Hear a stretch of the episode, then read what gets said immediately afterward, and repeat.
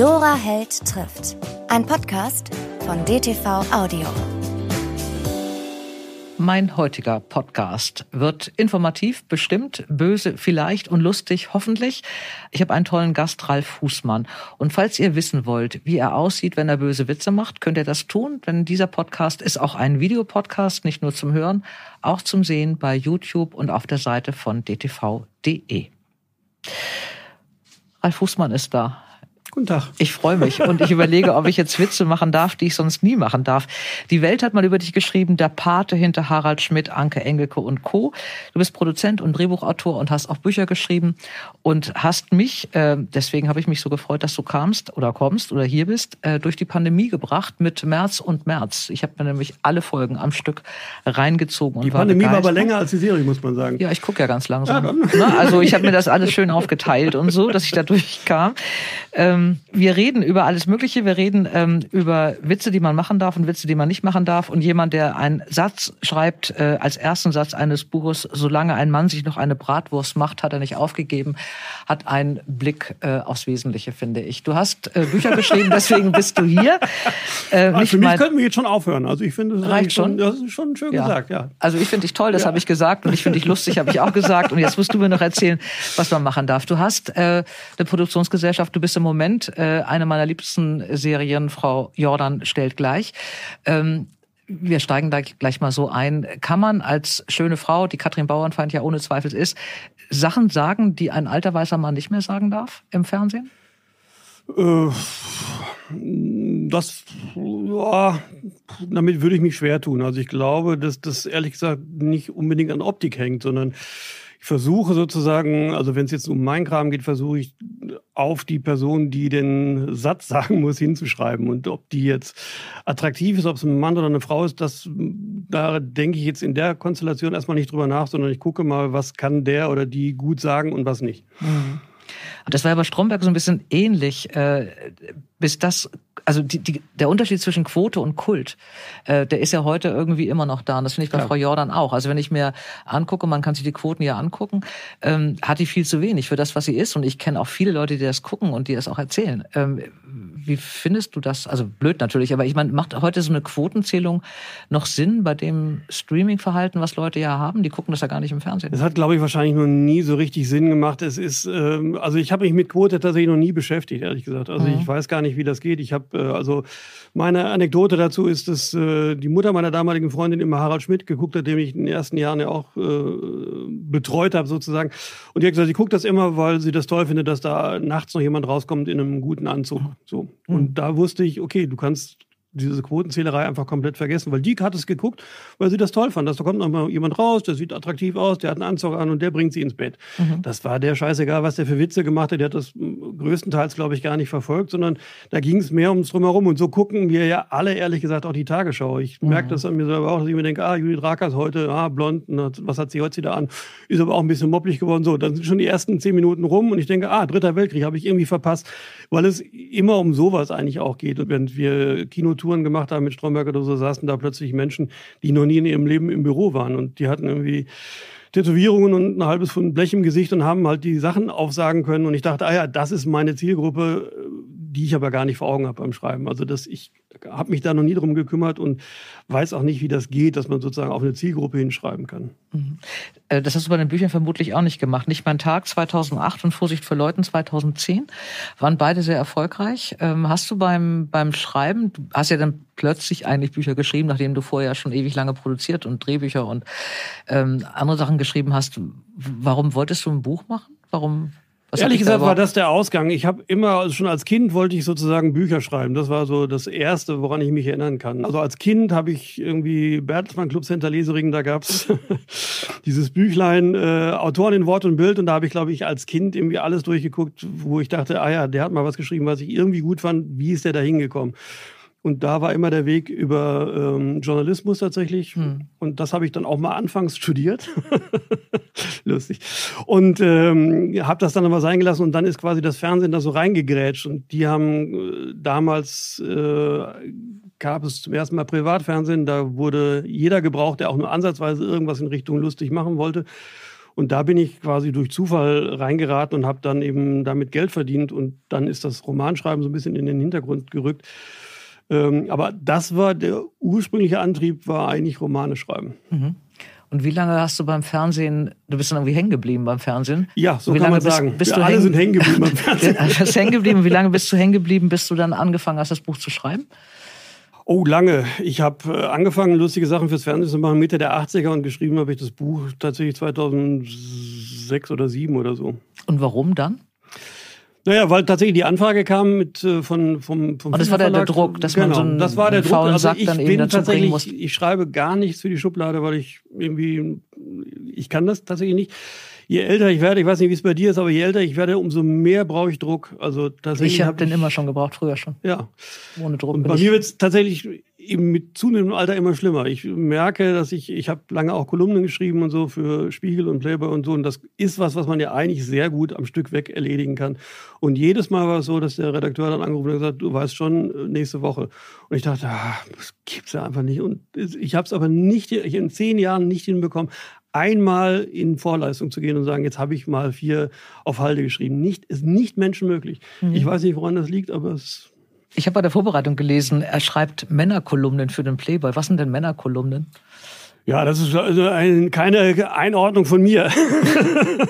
Ja, kriegst du da, also ich habe für die sie geschrieben, ist extremes Gegen, der Ja. extreme Gegensatz. Kriegst du da, hast du da irgendwelche Vorgaben bekommen? nee, gar nicht. Also das war tatsächlich auch das äh, sozusagen eine äh, eine Sache aus der Kindheit. Ich habe äh, in meiner Kindheit oder Jugend sozusagen alte Playboy tatsächlich, auch wenn es klingt wie ein Klischeewitz, alte Playboy-Interviews gelesen und fand das immer Kannst du mal definieren, wann deine Kindheit war, in der du die Playboy-Interviews Ja, das, gelesen ich hast? habe relativ, äh, also ich glaube, da war ich so 13, 14 oder so, wenn man sich für einen Playboy anfängt zu interessieren. Und dann gab es aber tatsächlich neben den äh, nackten Bildern gab es auch noch mal Interviews und die waren tatsächlich und sind immer noch grandios. Das sagen alle. vom- Das finde ja. ich ganz lustig. Das sagen ganz viele Männer, dass beim Playboy unglaublich gute Interviews Ja, ja, ich und, weiß, deswegen ähm, sage ich, es klingt wie ein sind. Klischeewitz, aber Ja. wenn man, die sind auch noch mal rausgekommen als äh, eigenständige. Also wenn man sich das noch mal anguckt, wenn wir nachher noch sozusagen über, darüber reden, was hat man früher sagen können und was sagt man heute, und wenn man sich jetzt noch mal durchliest, was äh, Johannes Mario Simmel oder was irgendwie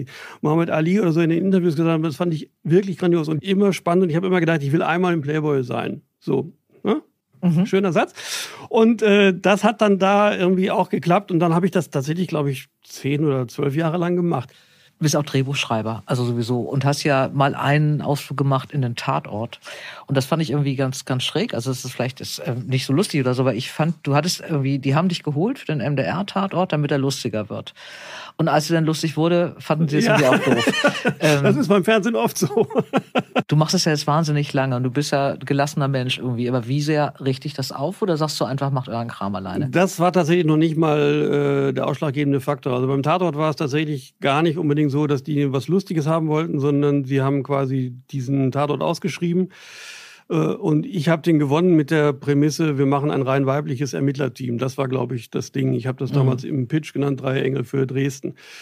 Äh, Also drei Ermittlerinnen sozusagen äh, war damals, glaube ich, Neuland für den Tatort, dass es ein rein weibliches Team gab. Das war das, was sozusagen den Ausschlag gegeben hat. Ich habe gar nicht geschrieben, ich will einen lustigen Tatort machen oder so. Und habe aber immer gesagt, ich, ihr wisst schon, ich kann jetzt keinen richtig klassischen Krimi, ich will das irgendwie so ein bisschen zwischen Weimar und äh, Münster verorten. So, das war mal die Idee. Ähm, und dann muss ich sagen, bin ich daran aber grandios gescheitert, weil A, dass äh, die Besetzung nicht mehr so richtig mitgegangen ist. Also Alvaro Höfels äh, hatte sich dann auf halber Strecke dagegen entschieden, dass es irgendwie lustig werden soll. Warum auch immer, das habe ich bis heute tatsächlich nicht rausgefunden. Ähm, dann haben wir sehr schnell gemerkt, dass das, ähm, wenn man das sozusagen, wenn man mein Kram nicht lustig spielen will oder nicht in diese lustige Ecke gehen will, wird es sehr schnell banal. So. Und ich kann halt keinen klassischen Krimi schreiben, das können andere viel besser. Und dann haben wir uns daran an drei Folgen sozusagen abgearbeitet und dann habe ich gesagt, so das klappt einfach nicht, das ist nicht meine Welt und das kann ich. Ich kann diese, wo waren sie gestern zwischen sechs und acht, kann ich gar nicht schreiben. Also das, das, das machen meine Finger nicht mit. Was dir aber gelungen ist, Und dafür hast du auch den Deutschen Fernsehpreis und zwei Grimme-Preise bekommen. Das sind eben solche Dinge wie Stromberg und März gegen März. Als du ähm, Stromberg hast du angefangen, ich, das habe ich vergessen. Wann fing das an? In welchem Jahr? 2004. 2004 das, ging das los. Also die meisten Leute haben ja nach wie vor gar nicht verstanden, dass das lustig gemeint war, sondern die Marktforschung hat immer gezeigt, die allermeisten Leute haben gedacht, was soll der Quatsch? Das habe ich ja jeden Tag im Büro. Warum soll ich mir das im Fernsehen gucken? Also die Idee, dass sozusagen was lustig sein kann, wo nicht sehr klar lustig draufsteht, die ist in Deutschland schwer zu vermitteln. Mhm. Warum? Ich glaube, Warum wir haben können das Österreicher zum Beispiel. Also ja, wir haben so gar keine Tradition, sozusagen Dinge lustig zu verhandeln. Also der, wir verhandeln tatsächlich unsere gesellschaftlichen Themen immer über Krimi oder über andere Themen sozusagen, mhm. aber nicht über lustig. Also die Idee, dass sozusagen lustig auch dazu dienen kann, ein ernsthaftes Anliegen sozusagen zu verhandeln, hat sich in Deutschland nie durchgesetzt. Das ist tatsächlich äh, viel stärker im, tatsächlich im Tatort verankert. Also die ganzen gesellschaftlichen Themen, ist es ja egal, ob Flüchtlinge oder was auch immer, kann man im Krimi jederzeit ansprechen. Das nehmen alle mit, äh, aber bei lustig hört es auf. Lustig ist in Deutschland immer Karneval gewesen. Du brauchst halt sozusagen die Verabredung, wir ziehen uns das an, wir setzen lustige Brillen auf, wir haben andere Sachen an und dann ist es lustig und dann verstehe ich auch, dass es lustig gemeint ist. Aber wenn das nicht draufsteht, wenn nicht sozusagen vorne SketchUp draufsteht und einer kommt mit einer dicken Brille und falschen Zähnen rein und sagt Hallo, dann verstehen die Deutschen nicht, dass es lustig ist und dann wird das auch nicht äh, verstanden. Also das ist bis heute so, dass lustig angesagt werden muss und das muss sich etablieren und das muss irgendwie klar werden, ah ja, hier wird es lustig. Das hat auch bei Harald irgendwie bestimmt anderthalb Jahre gebraucht, bis die Leute verstanden haben, ach, das ist eigentlich lustig. Und dann gibt es sozusagen einen Bruchteil der Bevölkerung, die darauf massiv einsteigen und sagen, ja, geil. Und der Rest denkt, kann ich nichts mit anfangen. Das wird sich auch nicht mehr ändern. Das ist, also lustig ist gar nicht unser Thema. Es gibt in Deutschland überhaupt keine Verabredung, äh, unterhaltsam sein zu wollen, lustig sein zu wollen oder so. Also ich sitze in tausend Zoom-Meetings und ich denke immer, das ist unfassbar, dass hier niemand diese Bereitschaft auch mal einen Gag zu machen oder so, ist das ja unser aller Lebenszeit. Mhm. Warum verbringen wir die immer so, dass wir alle so reinmumpfen und das ist die Tonlage in Deutschland. Das ist immer so. Und mit jedem Engländer, mit jedem Amerikaner gibt es immer diese Verabredung. Jeder kommt, also egal was der macht, und wenn es der härteste Buchhalter der Welt ist, kommt er trotzdem rein. Nach fünf Minuten gibt es irgendwo einen Gag. Mhm. Und das äh, wird in Deutschland aber auch in 50 Jahren nicht stattfinden. Und das ist ja der einzige Grund, warum ich noch arbeiten darf, weil es einfach keiner macht. Mhm. Und frustriert dich das nicht? Hast du denn trotzdem, oder bist du gerade deswegen so motiviert, eine Sache nach der anderen zu machen? Und du bist ja lustig. Ich habe sozusagen mit dem Gedanken abgeschlossen, dass man da äh, nochmal äh, Entwicklungsarbeit leisten kann. Also ich äh, bin nicht der Meinung, dass das in Deutschland nochmal lustig wird. So. Für mich ist das aber eine Lebenseinstellung mhm. tatsächlich. Ich kann das gar nicht ausschalten oder so, sondern ich finde tatsächlich, äh, wenn man das macht, wenn man das, wenn das sozusagen eine Haltung ist, dann äh, a erleichtert das das Leben wahnsinnig, finde ich, weil es immer so eine Möglichkeit gibt zu sagen, es ist aber auch ein bisschen lustig. Mhm. So, also auch in den härtesten Momenten des Lebens gibt es immer diesen Moment, wo man denkt, ist aber schon auch ein bisschen lustig. Also ich, habe auch schon in einem Krankenwagen gesessen, wo es darum ging, sozusagen, man fährt jetzt äh, den Vater meiner Freundin sozusagen ins Krankenhaus und da war es eng und so und dann sagt der aber noch sozusagen auf der Trage, wie man fahren muss. Und denke ich, das ist schon auch sehr lustig. Äh, und dann ist es aber trotzdem, man nimmt das ja trotzdem ernst, man denkt ja, ja trotzdem ist es eine ernste Situation, aber es ist natürlich trotzdem auch ein bisschen lustig. Mhm. Und auch wenn sozusagen die Frau da steht und irgendwie man schreit sich an und die wirft das und man denkt, aber die wirft halt wie ein Mädchen und das ist auch ein bisschen lustig. Und ich finde, dass das dazugehört. Ich finde, dass sozusagen die Idee, dass äh, man versucht, dem, dem, was das Leben anbietet, auch noch irgendwie den Gag abzugewinnen, wahnsinnig hilft bei der Bewältigung von Sachen, die passieren. Also es ist ja auch im KZ gelacht worden und so. Es ist diese, diese Idee, dass sozusagen was Schlimmes besser wird, indem man es wahnsinnig schlimm findet, ist, glaube ich, mhm. falsch. Ich glaube, mhm. man muss dem irgendwie mit Humor begegnen können. Also es gibt, glaube ich, Sachen, wo es schwer wird. Aber bei mir setzt wirklich nach fünf Sekunden setzt das ein, dass ich irgendwie denke, ich schreibe das mal jetzt mental mit und denke, ja, da ist wenigstens eine Kolumne draus. Ähm, und bei mir ist es ja immer so, dass ich, wenn ich dann nicht genau so ein Thema weiß, dann lese ich irgendwas, was ich ganz toll finde, dass man irgendwie denkt, ach, da, ja, sowas in der Art will ich auch. Brauchst du Druck? Äh, nee, Druck ist es tatsächlich eigentlich nicht. Es ist irgendwie äh, so, dass ich merke, es hat sich jetzt nicht so ein, es, da liegt jetzt nicht das Thema, was ich unbedingt als Roman machen will. Ähm, es hat sich ein bisschen auch meine Wahrnehmung von der, vom Buchmarkt so ein bisschen verschoben. Ich merke, dass es da irgendwie. Ich hatte eine wahnsinnige Hochachtung vor, der, vor dem Thema Buch tatsächlich, weil ich irgendwie, als ich da bei Fischer in Frankfurt stand und dann steht da ja irgendwie Thomas Mann im Regal und man denkt, ah, okay. Und ich bin so sehr ehrfürchtig da reingegangen, habe dann aber so im Laufe der Jahre gemerkt, äh, ach so, es ist eigentlich wie überall, es ist einfach ein Business und man muss da auch irgendwie genauso funktionieren wie im Fernsehen auch. Ähm, und ich habe tatsächlich nicht so wahnsinnig viel Sachen da liegen, wo ich denke, ah, das ist jetzt eigentlich ein gutes Romanthema oder so, sondern ich kann es ein bisschen stringenter und einfacher in den Drehbüchern verarbeiten. Ähm, es kann, ich will aber nicht ausschließen, dass ich mich nochmal irgendwie äh, in zwei Jahren hinsetze und denke, jetzt ist da liegt jetzt nochmal was und das mache ich nochmal als Roman oder so. Es gibt immer mal so Sätze, die ich aufschreibe, wo ich denke, ah, das ist eigentlich ein Buchsatz und kein Drehbuchsatz oder so. Aber diese, das sind zu wenig, als dass man es schon zwischen Buchdeckel packen kann. Wir kommen gleich nochmal drauf. Ähm, ich habe eine Lieblingsrubrik in dieser Sendung, die heißt Schlaflose Nacht, wo ich immer äh, von verschiedenen Buchhändlern, von meinen liebsten Buchhändlern einen Tipp kriege. Wir suchen Sätze, schöne Sätze, die in schönen Büchern stehen. Und dafür brauche ich und habe ich Sabine Metzger aus Hamburg. Liebe Sabine, du ich brauche einen schönen Satz, irgendeinen schönen Satz, der in einem Buch steht, was dich begeistert hat und was mir eine schlaflose Nacht macht. Hast du einen? Also ich nehme mal den ersten Satz von ja. dem Buch, was mich so absolut begeistert hat, nämlich Takis Würger Unschuld. Und das fängt an, es ist kein schöner Satz, aber ich finde, er ist sehr aufrüttelnd. Caspar Rosendales Mörder mochte die Musik von Elvis, Lemon Pie mit Sahne, die Cheerleader der New York Jets und den Birnbaum hinter seinem Wohnwagen. Da wissen wir doch gleich gar nicht, ist es denn ein Krimi oder was ist das denn eigentlich überhaupt? Nein, es ist kein Krimi, sondern es ist wirklich eine wunderbare, ich würde mal sagen, Gesellschaftsgeschichte. Takis Bürger beschreibt hier ähm, die kleine Molly Carver, also die ist jetzt 20. Ihr Vater sitzt im Gefängnis, ist zum Tode verurteilt, weil er gestanden hat, einen Jungen umzubringen. Aber Molly ist absolut davon überzeugt, das kann nicht sein. Mein Vater macht sowas nicht. Da muss irgendwas anderes dahinter stecken. Und jetzt hat sie 35 Tage Zeit, der Welt und sich zu beweisen, dass das richtig ist, dass ihr Vater nicht der Mörder sein kann. Und sie geht zu der Familie der Rosendales, die reichste Familie, in, die in dem Ort lebt, die genauso heißt wie die Familie auch selber. Der Sohn ist nämlich ermordet worden und versucht als Hausmädchen herauszufinden, was denn damals eigentlich passiert ist. Und was mich einfach so fasziniert hat an dem Buch, ist äh, einerseits diese Figur der Molly, so ein ganz, ja, gebrochene Person, fast schon autistisch, würde ich sagen, ganz zurückgezogen, die eigentlich überhaupt nichts mit der Welt zu tun haben möchte. Und dann auf der anderen Seite diese großen Probleme, die einfach angesprochen werden. Die Rosendales sind also Waffen, ähm, also die sind in der Waffenlobby extrem verankert. Es geht um Medikamentenmissbrauch. Und es geht auch um eine wirklich äh, schwere Krankheit, äh, eine Erbkrankheit, von der Molly nicht weiß, ob sie sie hat oder nicht.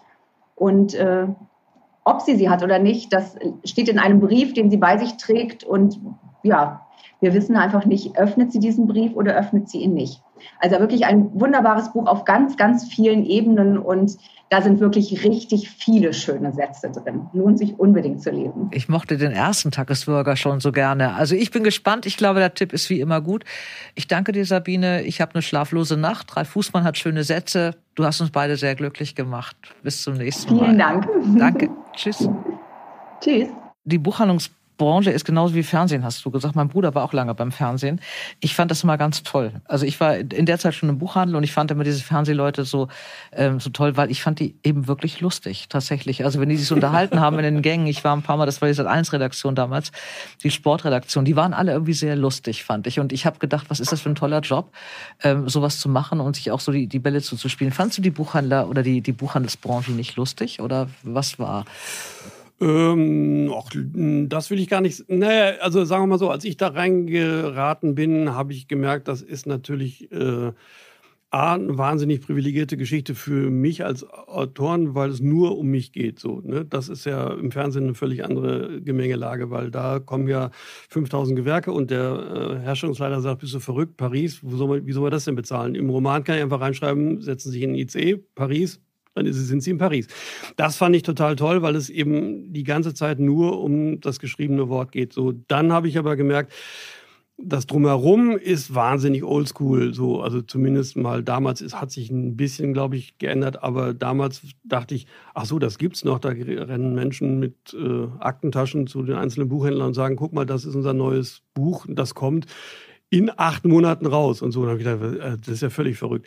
Das fand ich irgendwie absurd äh, antiquiert, antiquiert und habe dann irgendwie gedacht, aber das ist so, ich habe dann aber sehr schnell gemerkt, klar, da geht es natürlich auch darum, sagen, du musst Spitzentitel werden, du musst das und das machen, du brauchst eine Verkaufe, du musst irgendwie das so. Und dann habe ich sozusagen relativ schnell meine Hochachtung vor dem Thema verloren äh, weil ich gemerkt habe, klar, die wollen natürlich auch am Ende irgendwie Geld verdienen und mm, es kommen halt jedes Jahr 80.000 Bücher auf den Markt und du bist einer davon und du musst jetzt gucken, wie kriegst du das sozusagen untergebracht. Es sind auch andere Menschen, die im Buchgewerbe äh, arbeiten, so, ne? also äh, viel mehr Frauen als im Fernsehen tatsächlich, auch in entscheidenden Positionen mehr Frauen, die aber alle sehr äh, sehr gut erzogen sind, sozusagen, sage ich mal. So im Fernsehen hatte man eben, was du gerade schon sagst, mit äh, seit eins Sport, da ist viel mit Hemd auf und nochmal ein Bier trinken und in halben Sätzen reden. Und im äh, Verlagswesen habe ich gemerkt, haben Menschen oft auch schon mal ein Buch von innen gesehen und äh, größtenteils sogar ein Studium abgeschlossen, was ich aus dem Fernsehen natürlich gar nicht kannte. Und das hat schon etwas eine andere Mentalität sozusagen. Also für mich war das äh, erstmal ein Kulturschock. Also ich habe diesen, diesen äh, antiquierten Job ganz lange gemacht, bis vor drei Jahren. Äh, man hat aber keinen Aktenkoffer, man reist auch normalerweise als Vertreter im Außendienst mit Laptop. Soweit ist der ja, ja, schon. Ja, also du ähm, weißt, was ich meine. Ich weiß, was du meinst, ja. Aber ähm, die, also es ist natürlich eine andere Geschichte. Du hast äh, also ich fand, das fand ich immer eigentlich so ein bisschen, ein bisschen schräg. Also man, man schreibt ein Buch, für das man, keine Ahnung, ein Jahr braucht oder so. Ähm, dann kommt das Buch, dann reden alle drei Monate drüber und dann ist es verpufft. Ähm, du schreibst ein Drehbuch oder jetzt nehmen wir mal an, dein, dein eigenes Buch wird es auch noch verfilmt, da sind alle Zeitungen voll, dann schreiben sie oder dann rufen sie dich wieder an als Autor und fragen dich. Äh, und dann bist du auch wieder ganz wichtig, wenn du als Drehbuchautor auf einer Kinopremiere bist, erkennt dich keine Sau. Ähm, das ist doch, fandest du das, ist das für dich gut oder, oder magst du das, dass du da im Grunde, du hast ja mal ein Kabarettprogramm gemacht Anfang der 80er Jahre und hast dann aufgehört, weil du mal gesagt hast, du bist einfach keine Rampensau. Und jetzt bist du als Drehbuchautor eigentlich immer nicht bekannt. Also es erkennt dich keiner, wenn du durch die Straße läufst. Es sei denn, du ja, warst die, gerade auf dem roten Teppich erkennen, oder so. Sind Fans. Das ist ein großer Vorteil. Das ist ja was anderes. Die wissen ja. dann gezielt, wer du bist genau. oder so. Aber wenn du jetzt auf so einer Kinopremiere bist und äh, alles steht da und Christoph Maria Herbst äh, lässt sich da anschreien von den Fans und Fotografen, äh, dann musste ich da schon jemand mit dem Mikro da aus der Menge ziehen, um dich zu interviewen oder so. Ähm, ich fand das mal ganz schön in dem Zusammenhang. Ich finde das nicht richtig, dass Drehbuchautoren nicht bekannt sind. Ich finde, das ist in Amerika was ganz anderes. Ähm, ich finde das falsch. Und du hast aber mal gesagt, das fand ich ganz schön. Ähm, als es darum ging, dass du in irgendeinem Interview, ich weiß nicht, ob das so stimmt, aber ob du Christoph Maria Herbst jetzt die Sachen auf den Leib geschrieben hast und ob er da mitgeredet hat, was nun Bernd Strombeck alles sagt oder was du nicht sagst, was er nicht sagen darf, da hast du gesagt, ich schreibe die Texte und Christoph lernt sie. Fertig. Richtig. Hat mir gut gefallen. Und trotzdem schreien alle nach Christoph Maria Herbst und nicht nach dir. Ja, aber Magst hab, du das? Ja, dieses total. im ich Hintergrund? Hab, äh, tatsächlich, äh, also mein Schlüsselerlebnis war, als ich noch äh, auf Kabarettbühnen rumgelungert bin, äh, war man ja dann relativ schnell so ein Local Hero. Also ich komme aus Dortmund, also eine überschaubar große Stadt mit einem überschaubar großen Kulturangebot und äh, dann gibt's ja so Leute, die einen dann kennen, so wenn man das drei Jahre macht oder so. Und ich weiß, dass ich damals mit meiner nagelneuen Freundin irgendwie bei Karstadt unten in der Lebensmittelabteilung war und dann kommt jemand und sagt, also das letzte Programm fand ich aber besser. Wo ich dachte, sag mal, willst du mich verarschen? Also ich suche hier gerade einen Käse aus und jetzt quatscht er mich irgendwie voll, wie er das letzte Programm fand.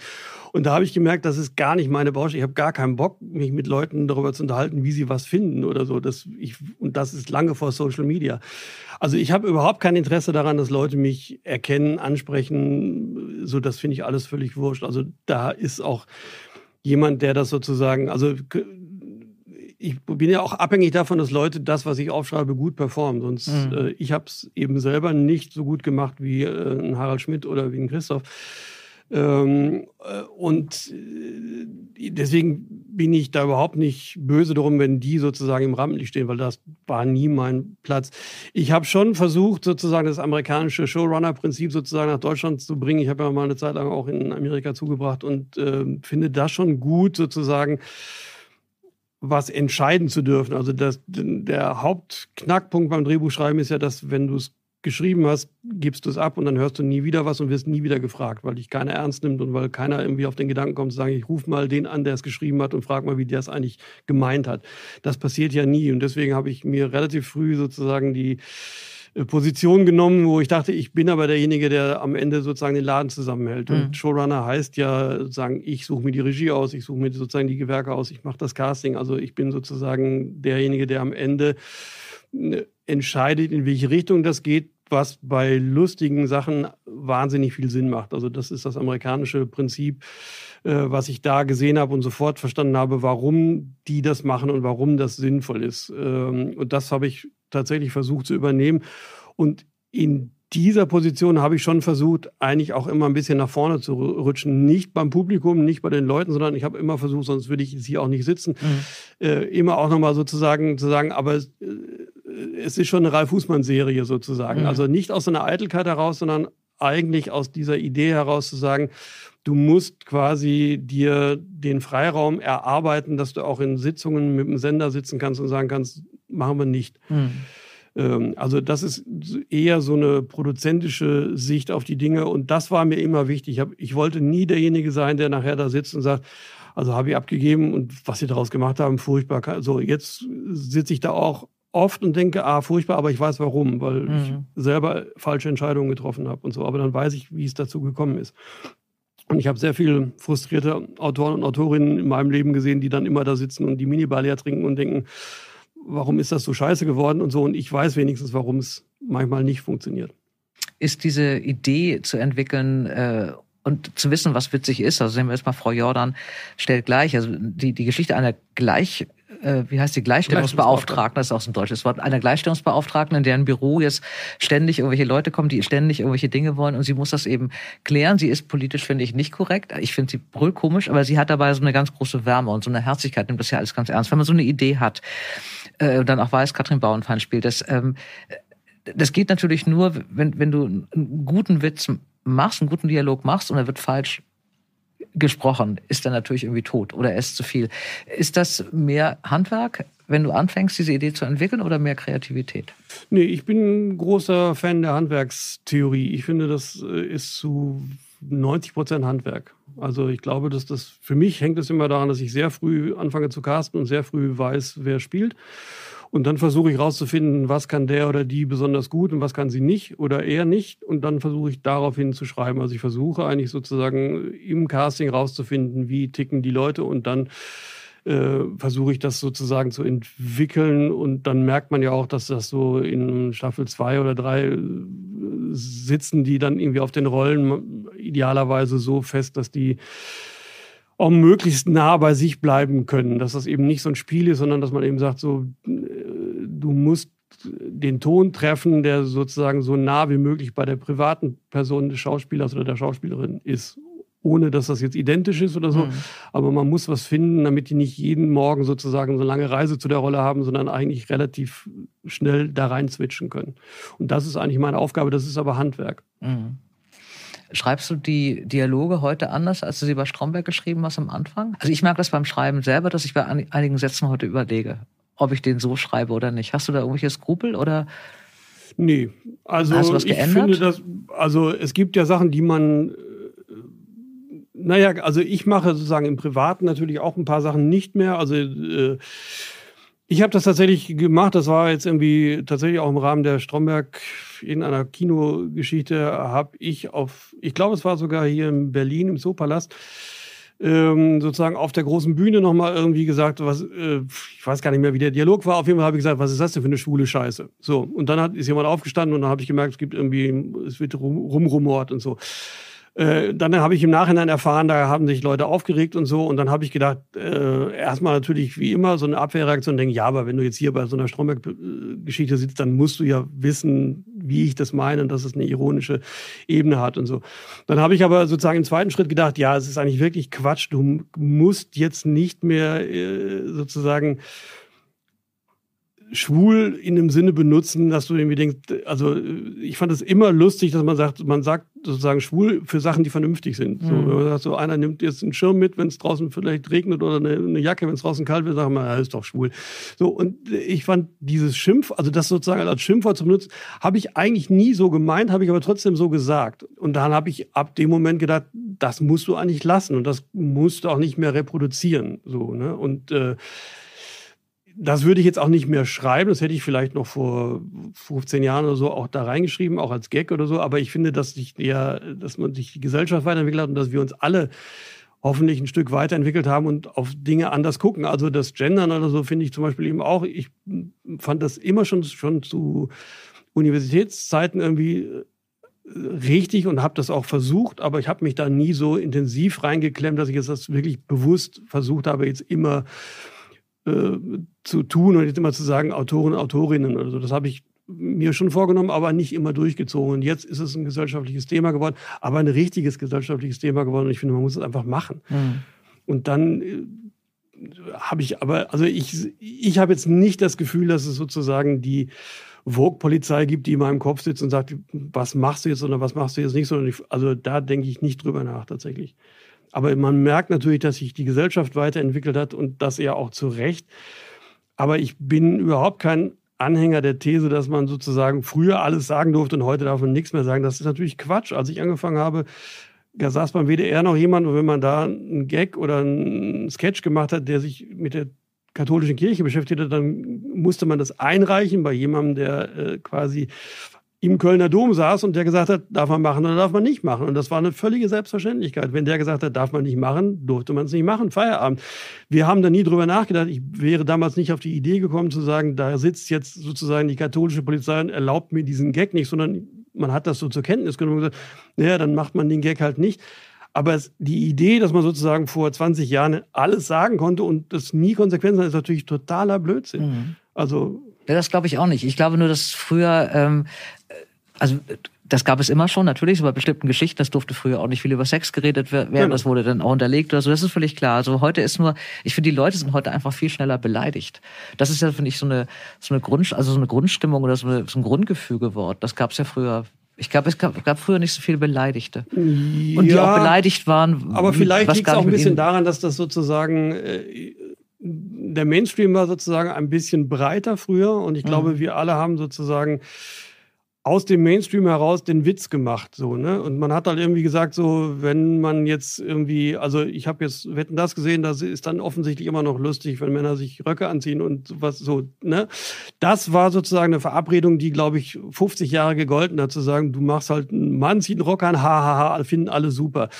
Und dass das jetzt aber nicht mehr so easy über die Bühne geht, finde ich ja erstmal eine richtige Entwicklung. Und dass es da das Leute eine Erleichterung, jetzt, ja. ja, ich finde das total, äh, also das finde ich jetzt auch nicht falsch. Ich habe jetzt nicht das Gefühl, ach, jetzt darf man das nicht mehr machen, weil sich irgendwelche äh, Trans-People auf den Schlips getreten sind. Das finde ich ja irgendwie Quatsch. Ich finde, dass, dass eine bestimmte gesellschaftliche Entwicklung eine richtige ist. Und die war ja auch, also ich bin ja 64 geboren sozusagen, meine Eltern waren sehr alt, mein Vater war Jahrgang 1920 und so und der hat natürlich noch das volle Programm abgefahren, die Gammler, die Langhaarigen, die Hippies, die Affen, Musik und so. Und nur sozusagen die Gruppe, gegen die es damals ging, war natürlich viel kleiner, weil es mhm. einfach nicht so wahnsinnig viele junge Leute gab, die halt mhm. andere Musik gehört haben, anders aussahen und so, sondern da war halt der Mainstream viel breiter. Jetzt zerfällt das in viel mehr Gruppen und natürlich entsprechend sind auch viel mehr Gruppen beleidigt. Das ist aber, glaube ich, ein normaler Vorgang. Man hat damals immer gesagt, man kommt sozusagen aus der Mehrheit und der Gag geht immer gegen die Minderheit. Und die Minderheit hat es gefressen, weil sie gar keine Chance hatte, irgendwie was dagegen zu sagen. Und das hat sich geändert. Das finde ich aber erstmal eine gute Entwicklung. Mhm. Also ich finde nicht, dass das jetzt gleich wieder was ist, wo man sagt, und jetzt kannst du gar nichts mehr sagen. Also ich finde, das ist, äh, hat früher nicht gestimmt und stimmt heute auch nicht, aber man muss damit rechnen, dass halt andere sagen, hast du nicht recht. Mhm. Finde ich, muss man aber aushalten. Mhm. Äh, findest du, dass Humor in Büchern schwieriger ist als Humor in Filmen? Man kann natürlich, also es hat, sagen wir mal, der visuelle Faktor ist natürlich äh, viel leichter. Ne? Also mhm. jemand, der sozusagen irgendwo vorrennt oder hinfällt oder so, ist natürlich immer was, was sofort funktioniert, was auch nie alt wird. Und das ist nicht so einfach nur in Worte zu fassen. So, ne? Also ich glaube, dass diese physische Form von lustig, ähm, die einfache, also ich will meins es gar nicht werten, sondern es ist sozusagen was, was global funktioniert. Also Mr. Bean funktioniert sozusagen in Deutschland, in England genauso wie aber wahrscheinlich auch äh, im asiatischen Raum, würde ich mal vermuten. Äh, das ist was, was universell verstanden wird. Mit der Sprache ist das viel komplizierter. Also das, deswegen, also man sagt ja immer, Humor reißt schwer. So, ne? Also äh, James Bond wird auch überall verstanden, weil diese Idee, jemand verfolgt mich oder ich muss jemanden erschießen oder so, die kapiert auch sofort jemand. Den Gag kapiert nicht sofort jeder in jedem Land. Also noch nicht mal sozusagen in der westlichen Kulturhemisphäre sozusagen, also der äh, spanische Witz erschließt sich uns nicht sofort, wie sich auch der deutsche Witz, wenn wir überhaupt einen haben, auch in Frankreich nicht sofort transportiert. Also ich bin ein großer Loriot-Fan, bekennender ähm, Loriot-Fan, bei, äh, weil, weil du gerade sagtest, die Menschen, die Deutschen sind nicht witzig. Es, du hast recht, ich denke das auch manchmal, dass sie irgendwie wenig äh, Humor haben. Liegt es daran, dass, dass so wenige Leute über sich selber lachen können? Dass sie irgendwie diese Selbstironie nicht haben? Ja, ich glaube, dass das ehrlich gesagt, also ich bin ja auch kein Fan davon zu sagen, jeder, jede Nation muss in allem super sein. Wir können halt Fußball, wir können, also ja, Fußball eben nicht. schon wieder eingeschränkt, aber äh, wir können halt Autos, wir können halt Maschinen machen, wir können halt Vorschriften machen, wir können halt bestimmte Sachen super, aber wir sind halt nicht lustig. Wir sind mhm. halt überhaupt kein humorbegabtes Volk. Äh, andere können aber dafür natürlich nicht so gute Autos bauen oder so. Also ich finde nicht, dass sozusagen jeder den Anspruch haben muss, in allem gleich Weltmeister zu sein. Das ist halt nicht so. Das wird auch nicht stattfinden. Also das ist vielleicht ein zu ausuferndes Thema, aber ich glaube, dass es äh, viel historische Komponenten hat. Also dass es eben in England zum Beispiel eben so eine unterschiedliche Gesellschaftsschichten gibt, die unterschiedliche Sprachen haben und man wendet mhm. sich sozusagen von unten gegen oben und von oben aber gegen die Mitte und so. Das gibt's in Deutschland in der Form nicht, weil wir sehr kleinstaatlich äh, zusammengefügt worden sind äh, und das ja noch gar nicht so lange und es gibt eben nicht diese, also Kleinstaaterei führt auch dazu, dass der Humor klein bleibt. Es gibt mhm. nicht diese Grandezza, es gibt nicht diese Idee zu sagen, man, also es hat auch, finde ich, was mit ein bisschen Glamour zu tun, sozusagen, was eben Humor ausmacht. Man muss auch irgendwie wollen, dass man sagt, jetzt mal, ich will dich unterhalten. Und diese Idee ist in Deutschland aber gar nicht vorhanden. Es gibt gar keine, also niemand hat das Verlangen, dass wenn drei Leute sich zusammensetzen, dass da irgendwas Lustiges bei rauskommt, das ist gar nicht vorgesehen. Das ist, das ist nicht, das, das sitzt halt nicht drin. So, also ich finde, für mich ist das so eine Grundlage, dass man denkt, so wie ich auch was zu trinken anbieten würde, würde ich immer denken, aber es ist auch unsere Lebenszeit, lass sie uns so äh, mhm. Unterhaltsam wie möglich zubringen. So, das ist aber ein völlig fremder Gedanke in Deutschland. Äh, ich bin neulich mal beschimpft worden oder beschimpft worden. Ich fühle mich beschimpft im Moment durch den äh, Ausdruck Boomer. Wir hatten das schon mal im Kleinen besprochen. Ähm, wie geht's dir damit? Findest du das in Ordnung? ja, für mich ist das schon wieder fast vorbei. Ich habe gedacht, das hat so eine, so eine, es hatte so eine Hochphase und dann ist das jetzt wieder vorbei. Ich habe es jetzt erst gemerkt. Ah ja, okay, guck. Also vielleicht ja, klassischer Boomer halt. Ne? Ja, man merkt, es ganz, ganz spät. Ähm, aber was, was macht man denn damit, dass man plötzlich zu den, zu den Doofen gehört? Ich, ich glaube, das ist der, der, ja, aber das ist Tätern, doch der Lauf der Dinge. Ich glaube, das ehrlich gesagt viel, also ich habe mich tatsächlich mit meinem Vater nie über das Thema äh, Drittes Reich und so, also der, wie gesagt, Jahrgang 20, der war voll im äh, Zweiten Weltkrieg, also äh, wir haben da nie drüber geredet, sozusagen. Mhm. Und äh, man hätte aber ja genau diese Fragen auch gehabt. Oder ich sage mal, wenn man jetzt eine Generation danach geht, hätte man wahrscheinlich, wenn man jetzt im Osten groß wird, auch mal drei Fragen an die Eltern und sagt, was habt ihr denn da gemacht in der Zeit? So. Und ich finde das ehrlich gesagt eine ganz normale Veranstaltung, dass man sagt, man, äh, man guckt anders auf die Vergangenheit, weil man eben jetzt eine andere Brille aufhat und sagt, aber warum habt ihr das so gemacht? Und so, mhm. das finde ich ehrlich gesagt einen ganz normalen Ablösungsprozess. Und dass ähm, jetzt die ein sehr kleiner Prozentsatz der Jugend, muss man ja auch mal sagen, mhm. äh, hingeht und sagt, äh, warum habt ihr das damals gemacht? Warum seid ihr durch die Weltgeschichte geflogen und habt irgendwie quasi den Planeten geplündert, obwohl ihr es hättet besser wissen können, finde ich. Die Frage finde ich total legitim. Äh, also ich kann da jetzt auch nicht mehr dazu sagen, als dass man sagt, ja, ich weiß, ich habe damals auch den Club of Rome Bericht gelesen. Ich, wir selber haben ja alle immer gedacht, ah ja, Atomkraft und bla. Und man hat es aber natürlich nicht umgesetzt. Also ich bin auch mhm. durch die Weltgeschichte geflogen und habe äh, Ressourcen verbraucht. Das ist ja gar keine Frage. Und ich kapiere aber, warum jemand, der heute irgendwie 20 ist, sagt, warum? Ich zumindest habe die Generation davor auch beschimpft und immer mhm. gedacht, warum, also wie kann man so vernagelt sein und das nicht schnallen? Und dass man jetzt selber in der Situation ist, wo man da steht und denkt, die halten uns ja auch für vernagelt an. Ich finde, dass da vieles dran ist und dass ich auch eher erstmal auf der Seite bin, dass ich denke, ja, muss man tatsächlich in Frage stellen und äh, halte ich erstmal für eine sinnvolle äh, Anklage. Mhm.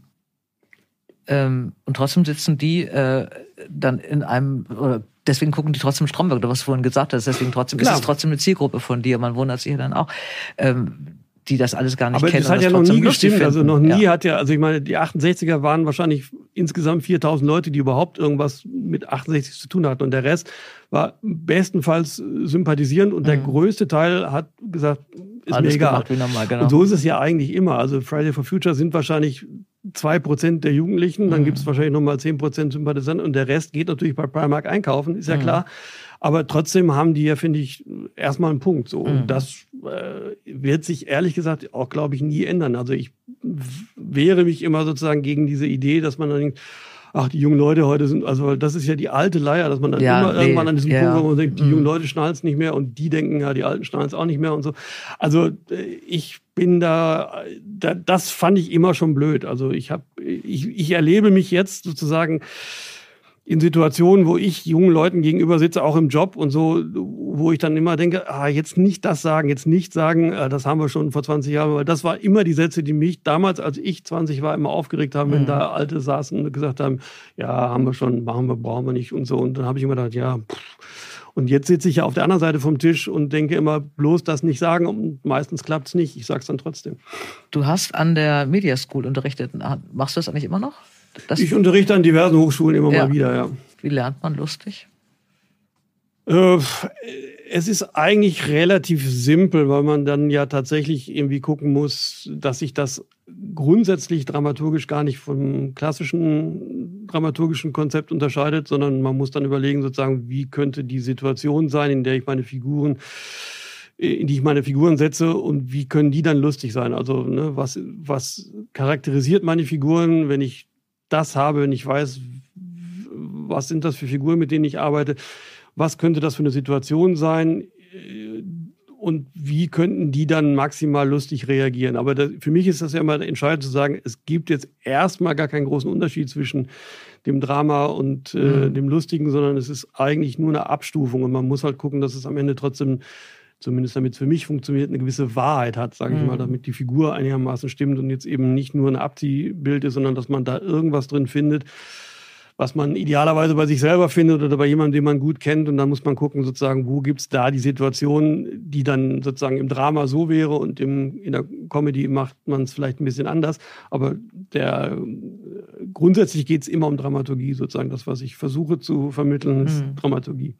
Das ähm ob das jetzt äh, Stromberg war oder eben auch Frau Jordan, aber ich fand März gegen März war nochmal eine andere Geschichte, weil du so eine Scheidungsgeschichte da gemacht hast, die ja auch äh, also die ganz schnell wechselt zwischen wirklich unglaublich komischen und absurden Situationen, also ob das nun der Alzheimer-kranke Vater ist oder auch der etwas renitente Sohn und dann aber auch wieder sehr, sehr witzig und dann aber auch wieder sehr tragisch und sehr ernsthaft. Gab es so, also wusstest du von Anfang an, wie die Mischung ist? Oder hast du erstmal, war es erstmal diese Geschichte einer, einer Scheidungs, äh, ich versuche das ehrlich gesagt eigentlich immer. Also für mich ist ja auch sozusagen äh, Stromberg jetzt äh, hatte auch, also zumindest aus meiner Wahrnehmung immer so emotionale Elemente, weil für mich war immer wichtig, dass das zum Beispiel eine Figur ist, die aus meiner Sicht einsam ist und die eigentlich Freunde sucht sozusagen. Mhm. Das war eigentlich für mich immer der Antrieb. Also ich habe immer gesagt, es geht nicht darum, dass man sozusagen noch irgendeine Minderheit findet, die noch nicht beleidigt worden ist, sondern für mich war immer der Ansatz zu sagen, da ist jemand, der eigentlich versucht zu sagen, ich bin doch eigentlich bin ich euer Freund, ich bin der beste Chef der Welt und so, aber ihr schnallt halt nicht. Und auf diesem Weg ist es dann lustig, das zu begleiten. Ich finde, es funktioniert aber nur, wenn man auf der anderen Seite eben mitkriegt, wo die Not sitzt sozusagen. Das ist ja eigentlich immer der Antrieb im Dramaturgischen zu sagen, man muss irgendwie mitkriegen, warum geht jemand los und will das machen. Und das war für mich bei Stromberg immer die Not. Und für mich war es bei der ähm, bei März gegen März tatsächlich die Idee zu sagen, du hast quasi ähm, ein Paar, das sich eben auseinandergelebt hat, aber was aus verschiedensten Gründen noch weiter miteinander irgendwie leben muss oder klarkommen muss und so. Und jeder, der schon mal äh, eine Trennung hinter sich gebracht hat, äh, die jetzt nicht sozusagen äh, äh, final war, wo man sagt, man, man hört nie wieder was vom anderen, so kennt ja dieses Gefühl, was man so hat, wo man sagt, man begegnet sich nochmal und man muss nochmal Dinge klären und es müssen nochmal Sachen verabredet werden mit jemandem, der einen schon mal zur Weißblut getrieben hat. Und das fand ich irgendwie, war für mich der Ausgangspunkt, dass ich irgendwie dachte, in der Gemengelage Herbst und Frier ist das irgendwie was, was ich, glaube ich, ganz spannend finde, auch das eben über drei Generationen zu erzählen und zu sagen, was verändert sich sozusagen äh, im Blick auf Beziehungen, wenn man eben das zum ersten Mal macht, wie, die, wie, der, wie der Sohn sozusagen, wenn man das Thema fast schon durchgespielt hat, wie sozusagen die mittlere Generation und was passiert sozusagen in der, in der alten Generation, wenn man eben nochmal mit anderen Komponenten zu tun hat, wie eben so eine Demenzgeschichte. Und da war ich immer schon, also Demenz ist ein gutes Beispiel, wo ich irgendwie dachte, das ist für mich, wenn man es mal erlebt hat, auf der einen Seite wahnsinnig lustig und auf der anderen Seite natürlich ist es äh, gar nicht lustig und so. Aber es hat eben auch immer diese lustigen Komponenten. Also ich habe das im äh, Bekanntenkreis ein paar Mal erlebt, wo man eben dachte, das ist natürlich, wenn jemand da anfängt, irgendwie die Blumenerde zu trinken, weil man denkt, ah, habe ich jetzt verwechselt, das ist natürlich blöd, aber auch wahnsinnig lustig. Mhm. Ja, das ist immer die Perspektive. Also für die Angehörigen glaube ich nicht, aber meine Großmutter war zum Schluss dement und da gab es Geschichten, die meine Mutter zur Verzweiflung gebracht haben. Ich fand die wirklich wohl komisch. Ja, genau. Man darf nur nicht lachen, wenn es einem erzählt, aber man kann sie aus der Sicht genau. der dementen Person, die das eben ernst meint oder so, sind das eben so Situationskomiken oder so, die natürlich, wenn man es persönlich nimmt, ist ja, es halt nicht witzig. Dann klar. ist halt da die Grenze. Ja, aber das ist das Problem. Hast du, wenn du sowas machst, ähm, oder ist das vielleicht das, das Problem des dritten oder des dritten Romans jetzt irgendwie, dass du äh, so eine Serie wie März gegen März natürlich auch in, im Kopf Annette Frier und ähm, Christoph Maria Herbst hast, ähm, dass sie dir beim Schreiben dann fehlen, dass du sie nicht so klar vor dir hast? Oder könntest du sie einfach ne-, vornehmen? Nee, das könnte ich schon. Also beim, äh, ich habe das Gefühl, da liegt noch ein Vertrag. Ne? Du willst ja, mir irgendwie, ja, ne? Ich ja. wollte Druck. Also du hast ja gesagt, faule Säcke brauchen Druck und ich bin gut im Druck. Ich bin die Älteste ja, ja, ich von merke das schon. Ich merke das schon. Also äh, nee, das wäre jetzt für mich äh, kein Problem. Also bei mir ist es eher andersrum. Wenn ich weiß, ich will das schreiben sozusagen. Also bei den äh, bei den Merzens waren Christoph und Annette für mich gesetzt und das war sozusagen auch habe ich mit denen auch verkauft sozusagen. Mhm. Also ich habe das dem Sender vorgeschlagen mit der Kombi Herbst-Frier. Ähm, und dann sind die anderen sozusagen so schrittweise dazugekommen. Wenn ich jetzt aber einen Roman machen würde, hätte ich jetzt nicht jemanden im Kopf, der das schon, also ich versuche beim Prosa schreiben jetzt nicht als Drehbuchautor zu denken und jetzt nicht darüber nachzudenken, wie würde man das im Film umsetzen. Nee, das meine ich auch gar nicht. Aber ich habe immer bei, bei allen Figuren, die ich habe, äh, habe ich, die, die, ich muss wissen, wie die aussieht. Ah, also ah, ja. ich habe ganz oft äh, ja, nee, schon mir eine Schauspielerin genommen. Ja. Ich habe auch schon mal irgendwas geschrieben, da war Sven Regner mein Liebhaber oder so. Also weil ich einfach ein, ein Gesicht brauche. Oder Barbara Auer war bei mir schon mal, wird die nie wissen, ist doch völlig ah, egal. Aber ich, die sieht dann eben, Figur X sieht eben aus wie Barbara Auer oder wie Sven Regner oder so. Ich kann, okay. kann nicht in so einen in so einen Quark schreiben. Also ich brauche da wirklich eine richtige Figur. Äh, habe ich ehrlich gesagt noch nie drüber nachgedacht. Glaube ich, ist aber tatsächlich nicht so. Also ich, ich versuche tatsächlich, glaube ich, also die beiden Male, wo ich das versucht habe, habe ich, glaube ich, eher sogar das Gegenteil versucht, weil für mich immer der größte Haken war, dass ich irgendwie dachte, ich darf nicht als Drehbuchschreiber denken ja. sozusagen, mhm. sondern muss da irgendwie eine andere, in eine andere Modalität kommen. Das habe ich, deswegen ist das für mich auch ein bisschen die komplexe Lage, weil Drehbücher kann ich tatsächlich drei oder vier parallel irgendwie jonglieren und der Roman eben nicht. Da muss mhm. ich tatsächlich immer erstmal wieder überlegen, wie geht das eigentlich und wie schreibt man eigentlich sozusagen äh, so eine das, was zwischen den Dialogen ja, steht. Ja, genau. Das ist mal, also das ja. ist tatsächlich ein bisschen äh, eine andere Sportart. Also ich mhm. merke, dass ich, und deswegen habe ich damals auch diese Kolumnen geschrieben, weil ich dachte, da habe ich zumindest nochmal die Spielfläche, wo man auch so ein bisschen was anderes macht als beim Drehbuch und äh, ich wollte die Farbe nicht verlieren tatsächlich. Mhm. Was kommt denn jetzt nach Frau Jordan? Hast du da schon einen Plan? Was kommt als nächstes? Das Buch oder Ich mache äh, die Märzens tatsächlich weiter. Hm. Also das darf ich glaube ich schon sagen. Äh, das wird äh, nächstes Jahr gedreht und wird dann aber sozusagen keine Serie mehr, sondern eine 90er. Also mhm. da sozusagen ein bisschen umgeswitcht, weil das fürs ZDF ein bisschen einfacher zu platzieren ist als die halbe Stunde. Äh, und der Rest ist glaube ich noch so geheim, dass ich es nicht sagen darf. Aber schon weiß. Ich weiß es hoffentlich, ja. Ich schließe mal mit einer Sache. Ich habe einen, ähm, einen Artikel gefunden über dich und den fand ich, ich äh, bist du eigentlich bei Instagram und, und Twitter? Nichts, du machst da gar nichts, nichts mit. Ne? Dergleichen. Ne? Ich würde das nicht aushalten. Ich habe, ich verstehe gar nicht, wie man das machen kann. Ich würde innerhalb von wenigen Stunden eskalieren und durchdrehen und entweder mich oder andere umbringen. Ich weiß nicht, wie man das machen kann. Ich glaube, ich bin da sehr bei unserer ehemaligen Kanzlerin, dass ich sage, das Internet ist Neuland. Also die ist ja damals sehr verlacht worden dafür. Ich habe aber das Gefühl, niemand, den ich kenne, ist in der Lage, mit diesem Thema umzugehen. Eigentlich. Mhm.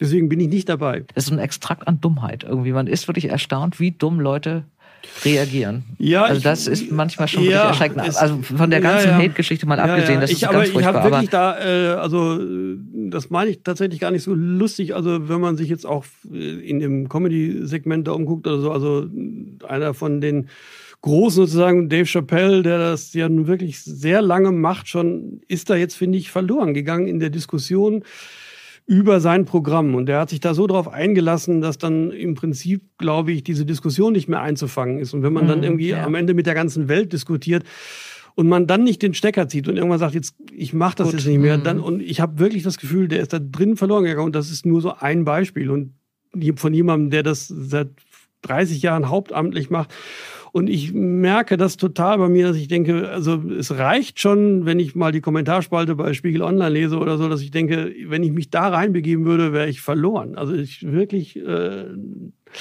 ich halte das für wirklich eines der, äh, also das ist so wie, wie man in den 60ern noch geraucht hat und alle gedacht haben, ist doch unproblematisch, ist ja nur Nikotin. Und dann 20 Jahre später alle gedacht haben, davon kriegst du übrigens Krebs. Und das finde ich, ist Social Media auch. Es ist mhm. so konzipiert, dass man da am Ende, glaube ich, die Konsequenzen, die das für den Einzelnen hat, nicht absehen kann. Und deswegen, ich für mich, äh, es, es geht mir noch nicht mal sehr darum zu sagen, die sind alle blöd oder so, sondern ich glaube, dass dieser, dieser, dieser Mechanismus, dieser Strudel, der einen da erfasst, wo man ab Minute eins plötzlich anfängt, darüber nachzudenken und sagen, ah ja, das, das Thema ist gesetzt und darüber kann man dann eigentlich gleich schon quasi den Dritten Weltkrieg vom Zaun brechen, wenn man sagt, so, das will ich jetzt durch und wie blöd bist du eigentlich? Mhm. Und wenn man dann irgendwie da nicht mehr rauskommt, dann, also glaube ich, ist man sehr viel schneller bei Leuten, die denken, wir werden von Echsen regiert, als man so, als man so denkt.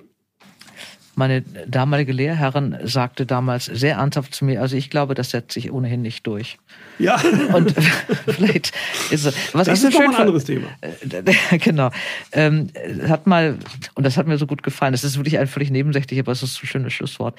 Da hat ein Journalist dich mal besucht und äh, hat mit dir gesprochen und ähm, lange mit dir gesprochen und hat dich auch begleitet und du warst sehr freundlich zu ihm, hat auch ausdrücklich geschrieben und dann kam irgendwann, als du in deinem Büro saßt, ein Mitarbeiter von dir rein, der irgendwas mit dir besprechen wollte. Du warst der Chef und dann hat er das Zitat, ich finde es großartig, und sofort sieht Husmann nicht mehr nach einem leicht verlotterten, ewigen Studenten aus, der nicht mehr weiß, wie er hierher gekommen ist, sondern nach einem Chef. Punkt. Einem Paten. Echt?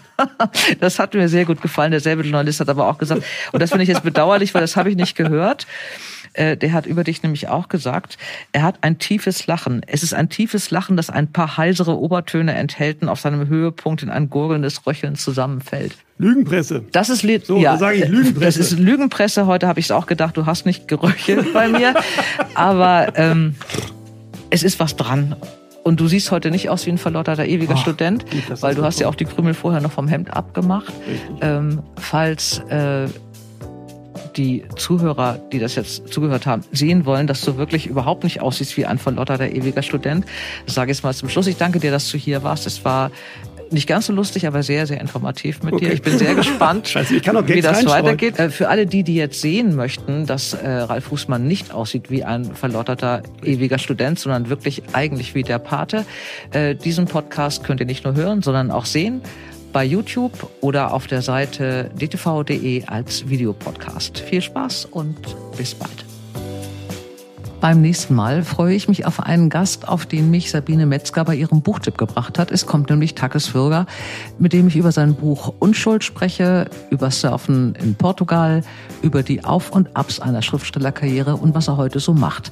Und auch den Podcast könnt ihr als Videopodcast sehen bei dtv.de oder auf YouTube und hören wie immer an dieser Stelle.